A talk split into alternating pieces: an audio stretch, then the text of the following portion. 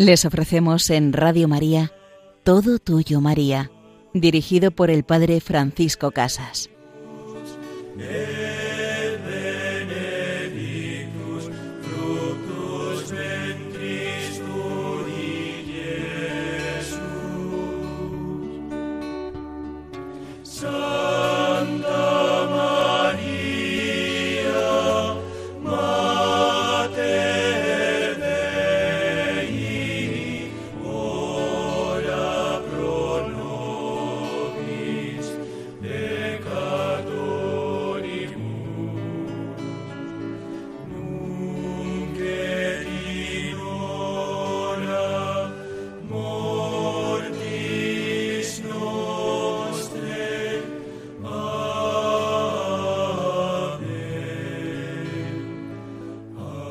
Querida Madre, intercede por nosotros, llévanos cada día al amor de tu Hijo, al amor de Jesús. En este programa nos vamos a seguir adentrando en las letanías lauretanas, esas letanías con las que finalizamos normalmente el rezo de Santo Rosario, y estamos continuando con ese análisis, profundización de las letanías que se engloban bajo los atributos de María como madre. En este programa comenzaremos con este título, esta advocación María, Madre Admirable. Y en la segunda parte de nuestro programa nos acercaremos a la vida y obra de San Gregorio Magno, el gran Papa que con su amor a la Virgen, con su doctrina, ayudó al pueblo de Dios a conocer más la maternidad de nuestra Madre. Pues por el título de Madre Admirable, Entendemos por amabilidad el comportamiento caritativo hacia otras personas. En las Escrituras podemos visualizar esta gran cualidad en María. La Virgen María se tomó la molestia de ir en casa de su prima Isabel, en cuanto se enteró de que estaba esperando un hijo, y cuidó de ella hasta el día en que Isabel dio a luz. También la Sagrada Escritura nos muestra la gran calidad humana y caritativa de María en las bodas de Cana, cuando se enteró que les faltaba el vino, y entonces intercedió ante su Hijo Jesús. La Escritura nos dice que Dios es amor, y el que permanece en el amor permanece en Dios, y Dios permanece en él. Desde luego, en María se cumplió esto, pues Dios permaneció en ella. María es modelo para nosotros de amabilidad, de ternura, de delicadeza. Y con ese gesto de amabilidad, concretamente con su prima Isabel o en las bodas de Cana, somos invitados también cada uno de nosotros a tener detalles de amor en las pequeñas cosas, a ser amables con los otros. No sólo a demostrarles que les queremos o a pensar que les queremos, sino a tener detalles de amor, a ser amables. Es una de las cosas quizá que más le cuesta a nuestra sociedad. Decimos hay que ser educado, pero cuánto cuesta ser amable, tener un gesto de delicadeza, de ceder. Y María, por estos gestos de madre amable, es también digna de ser amada. Tres cosas, podríamos decir, contribuyen a hacer una persona amable, merecedora de nuestro amor. La primera de ellas sería la hermosura, la hermosura de cuerpo y de alma. Hay que ser bellos por fuera, bellos en lo externo, pero también hermosos por dentro, que nuestra alma sea hermosa para Dios, y así los demás encontrarán algo bello, digno de ser admirado, pues será reflejo de Dios. La segunda cosa sería la bondad. Esto es la natural inclinación a hacer el bien.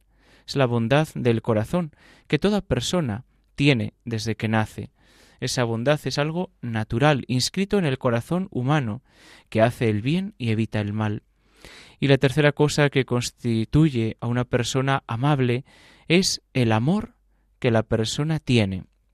En ninguna persona se encuentran estas tres cosas, hermosura, bondad y amor tan unidas y en un grado tan eminente como en la Santísima Virgen María.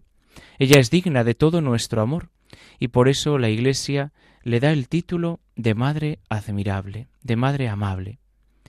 María también es Madre admirable, dice la siguiente de las letanías. Se dice que una persona o cosa es admirable o digna de admiración cuando es perfecta, extraordinaria.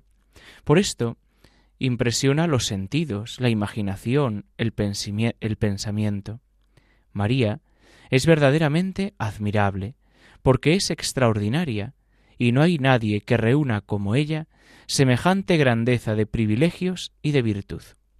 Por estas dos razones, por sus privilegios y sus virtudes, María Santísima es invocada con el título de Madre admirable. Y el último de la última de las advocaciones que vamos a comentar en este programa es la de María, Madre del Buen Consejo. María, como nuestra Madre, nos da el mejor consejo de todos. Haced lo que Él os diga. Hemos vuelto a ese relato de las bodas de Caná, donde todos, mirando a María, se fijan en ella, y en ese momento descubren que María siempre nos lleva a Jesús, que María es Madre de Jesús, y María nos invita a decir, camina con mi Hijo. Sin duda, es el mejor consejo que alguien nos puede dar, y más viniendo de nuestra Madre, quien lo conoce perfectamente. Debemos recurrir a ella para que nos aconseje, pues ¿quién más que ella nos sirve de ejemplo de obediencia, humildad, amor y servicio a Dios? María es Madre del Buen Consejo, son muchos, y todos ellos magníficos y gloriosos, los títulos que la Iglesia da a la Madre de Dios en estas letanías. Pero es particularmente bello el de Madre del Buen Consejo, porque es la obra del Eterno Consejo. Fue llena de manera singular del don de consejo, y debemos recurrir a ella para obtener este don. Como obra del Eterno Consejo, Quiere decir que Dios, desde toda la eternidad, pensó en María y la miró con complacencia, la amó con especial afecto y quiso hacer de ella la obra maestra de su infinito poder, sabiduría y bondad, puesto que desde toda la eternidad la eligió y la predestinó para ser la madre de su divino Hijo. Llena, de manera singular, del don de consejo, el don de consejo, el don del Espíritu Santo, por el cual somos iluminados para conocer y para escoger siempre, entre todas las cosas, aquella que mejor sirve para la gloria de Dios y para nuestra salvación. De este don estuvo singularmente llena María Santísima, y de todos los dones y de todas las gracias, por lo que ella supera incomparablemente a toda la humanidad. Debemos recurrir a María, para obtener este don, y así poder conocer, escoger y hacer siempre lo mejor para gloria de Dios y bien del alma. Tenemos necesidad del don de consejo para defender nuestra fe, para guardar el gran tesoro de la gracia de Dios, para huir del ambiente anticristiano, de todo el mal que nos rodea. Oh querida Madre, ruega a tu divino Hijo que su divino Espíritu el Espíritu Santo desarrolle en nuestras almas el don de consejo y los otros seis dones de los que tenemos tanta necesidad. Madre del buen consejo, ruega por nosotros. Pues vamos a escuchar ahora una canción Ave, oh Teotocos, Ave, oh Madre de Cristo, oh Madre de Dios, Ave tú, que eres cantada también y alabada por San Gregorio Magno. En esta canción queremos también nosotros invocar a María como Madre amable, Madre admirable y Madre del buen consejo.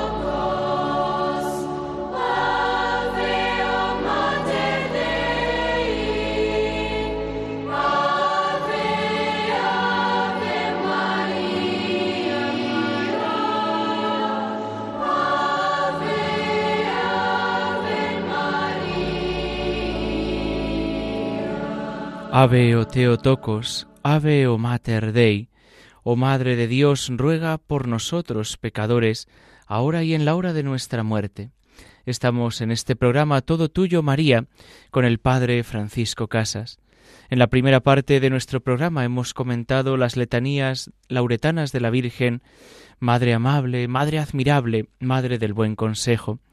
Y en esta segunda parte nos vamos a acercar a la vida de San Gregorio Magno, este Papa que nos habló con tanto cariño y amor de nuestra Madre la Virgen. San Gregorio Magno nace en Roma hacia el año 540 en el seno de una rica familia patricia convertida al cristianismo.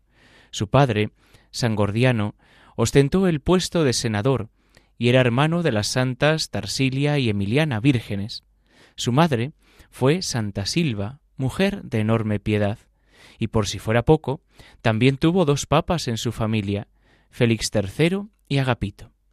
San Gregorio ingresó pronto en la carrera administrativa y en el año 572 llegó a convertirse en prefecto de Roma. En el año 574 se retiró de la carrera pública al abrazar la regla benedictina, transformando una de sus casas en la colina de Roma en el monasterio de San Andrés. Poco tiempo después, el Papa Pelagio II convocó a, San, Gregorio al diaconado. Conoció a San Leandro de Sevilla, con quien mantuvo una constante correspondencia epistolar que se ha conservado. Más tarde, el Papa lo nombró su secretario, y tras la muerte del pontífice, Gregorio fue aclamado por todos como su sucesor en el año 590. Aunque trató de rechazar su nombramiento, entendió que era la voluntad de Dios y dejando la vida retirada muy a su pesar, el nuevo pontífice se dedicó a la comunidad como un simple siervo de los siervos de Dios. Dejó también admirables homilías, un célebre comentario al libro de Job, además de numerosos textos litúrgicos, famosos por la reforma del canto, que por su nombre se llama gregoriano. Pero la obra más célebre es sin duda alguna la regla pastoral, de enorme importancia para el clero. Murió el 12 de marzo del año 604. Fue declarado doctor de la Iglesia en el año 1295 y recibió el título de Magno por su magnanimidad hacia todas y cada una de las personas con las que trató. Es uno de los llamados padres latinos de la Iglesia, junto con San Agustín, San Ambrosio y San Jerónimo. San Gregorio reconoce a María como Madre de Dios.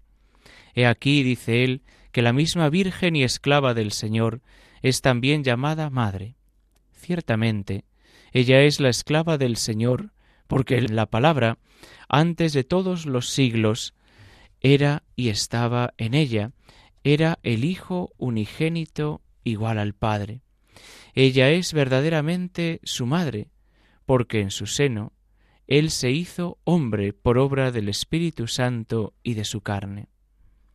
Para San Gregorio, María es superior a toda criatura, incluso a los ángeles, porque en su vientre la luz incorpórea asumió un cuerpo. Algo que asombra profundamente al Papa es el misterio de la virginidad de María. Hablando de ella, la sitúa al final de una lista de eventos milagrosos que Dios ha realizado en favor de su pueblo, considerándolo cuidadosamente, por favor, y dime si puedes, cómo fue dividido el mar rojo por un callado, cómo pudo la dureza de la roca derramar una fuente de agua al golpe del callado, cómo pudo florecer la vara seca de Aarón, cómo pudo la Virgen, descendiente de Aarón, concebir y permanecer virgen incluso al dar a luz.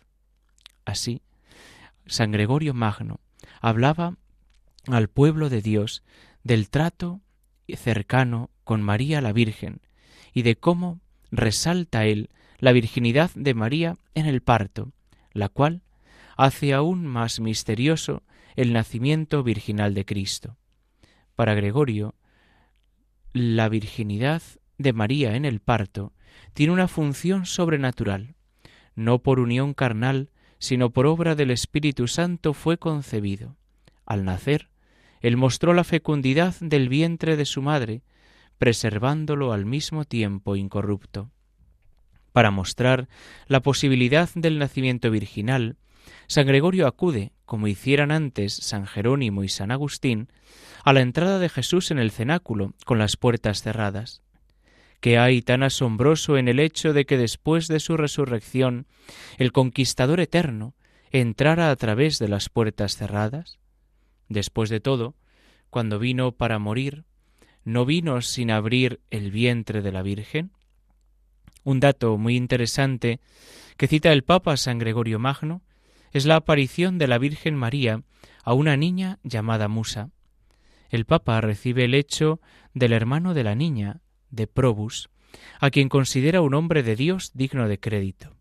La Virgen María se aparece a Musa rodeado de jóvenes con vestidos blancos, y la invita a entrar a su servicio y a dejar sus actitudes infantiles. María vendrá a visitarla de nuevo treinta días después. Los padres de la niña notan un cambio profundo en la manera de comportarse de su hija, y al ser preguntada, ella refiere la aparición. Musa cae enferma, y a los treinta días María la visita de nuevo. La niña acepta la invitación de la Virgen. Aquí estoy, señora, voy. En ese mismo respiro entregó el Espíritu y dejó su cuerpo virginal para habitar con las vírgenes. Es significativo que ya en esta época tan temprana los fieles consideraran posible que la Virgen María se aparezca a alguna persona, y el mismo Papa habla de ello con normalidad. San Gregorio Magno aúna en su persona la riqueza de ser padre y doctor de la Iglesia, siendo además Papa. Eso significa que sus escritos y homilías tienen rango de magisterio ordinario y nos muestran que en continuidad con la doctrina anterior, también en el siglo VI, la Iglesia considera la doctrina de la virginidad de María como parte integrante de la fe, incluso el parto virginal. Pues pidamos la intercesión de San Gregorio Magno, que Él nos enseñe a hablar con María, que Él nos enseñe a acercarnos a nuestra Madre. ¿Cuántas veces en nuestros días muchos ponen en entredicho este dogma mariano de la virginidad de nuestra Madre, en un momento en el que la promiscuidad, en el que las relaciones abiertas parece que invaden nuestra sociedad? María, la Iglesia, nos invitan a vivir con un corazón virginal, con un corazón puro, con un corazón lleno de Dios, de Dios y para Dios, con un corazón también casto, que no solamente es para los religiosos, que no solamente es para los sacerdotes, sino que toda vocación, todo cristiano, toda persona, debe vivir con un corazón casto y con un amor virginal también a nuestra Madre la Virgen y a Jesucristo, pues que San Gregorio Magno nos enseñe a vivir así, nos conceda mirar a María y pedirla sus virtudes, que ella que es la Madre admirable, la Madre del buen consejo, la Madre amable, nos enseñe a tratar así como ella a cada uno de nuestros hermanos.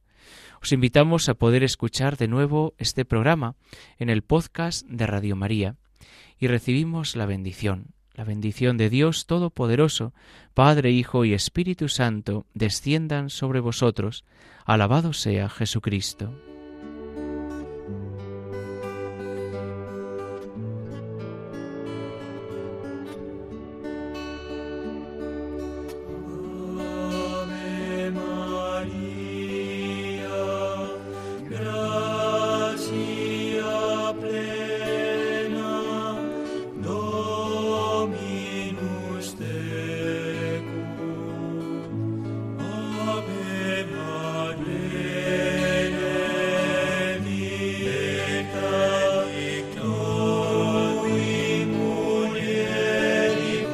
Han escuchado Todo Tuyo María con el Padre Francisco Casas.